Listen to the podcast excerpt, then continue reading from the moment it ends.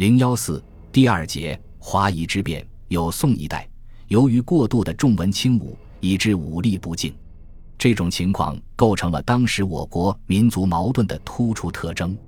从宋真宗景德元年的契丹南下，兵临澶州，到宋仁宗宝元元年元号称帝，再起狼烟，十一世纪初期的这种局面，被欧阳修形容为“四夷不服，中国不尊”。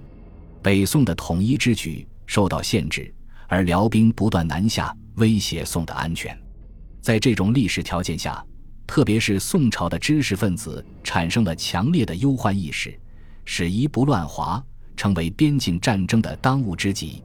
而在思想观念领域内，关于尊王攘夷、明华夷之变，关于内外之分的问题，因而进一步突出起来。